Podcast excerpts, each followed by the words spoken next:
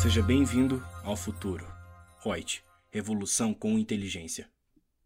Olá, sou Lucia Yang, consultora de treinamentos da Reut, e vamos responder hoje uma questão que nos chegou, em que pergunta se a pessoa jurídica que é optante pelo Simples Nacional, que preste serviços de natureza de pintura em edifício, qual que seria o anexo que essa pessoa jurídica deve utilizar? Então, para fins da incidência das alíquotas da base de cálculo do Simples Nacional, os serviços de pintura em edifício podem se enquadrar em duas situações. Primeiro deles, no anexo 3, se a contratada para prestar o serviço de pintura predial unicamente.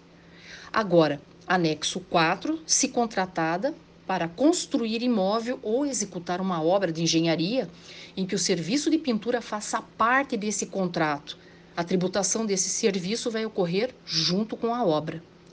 Isto está previsto em resolução do Conselho Geral do Simples, do Comitê Geral né, do Simples Nacional, número 140 de 2018, artigo 25, e também pode ser citada uma solução de consulta, COSIT, número 20 de 2013, que estabelece justamente isso. Então, se for meramente só um serviço de pintura predial, anexo 3. Se for contratado uma construção do imóvel ou execução de uma obra de engenharia e que esteja abrangido ali o serviço de pintura predial, que ele faça parte desse contrato, ele vai ser tributado tudo em conjunto nessa prestação de serviços no anexo 4, ok? Então, que ótimo que ficou claro aí para vocês, sem chance de errar daqui para frente, ok? Grande abraço, até um próximo podcast.